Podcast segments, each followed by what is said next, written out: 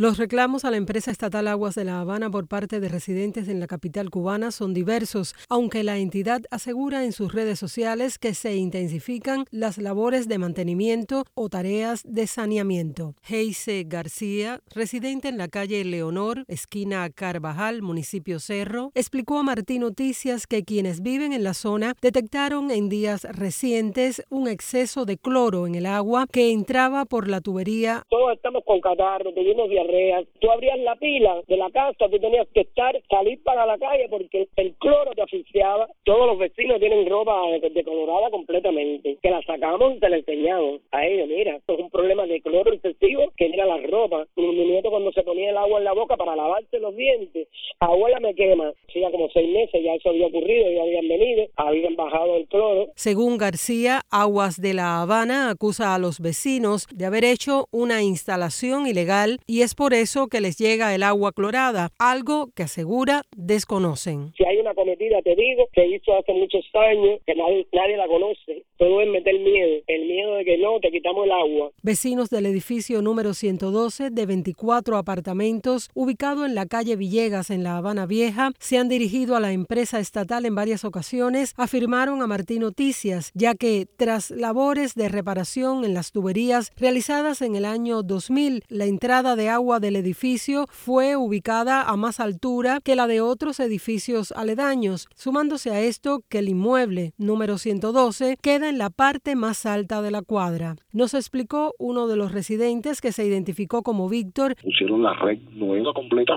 Yo estaba trabajando en ese momento. Cuando logré llegar ese día caminando, que lo paso por frente al hueco, veo los estudios. Uy, ¿por qué esto lo pusieron tan alto? Caballero, pero no había nadie en el edificio, nosotros aquí afuera que dijera, pero ¿por qué la mía por encima de las demás? Entonces cuando yo cojo, pusimos el ladrón y llevamos por la mitad de la cisterna, pero hacía más de 12 días que esa tubería estaba seca.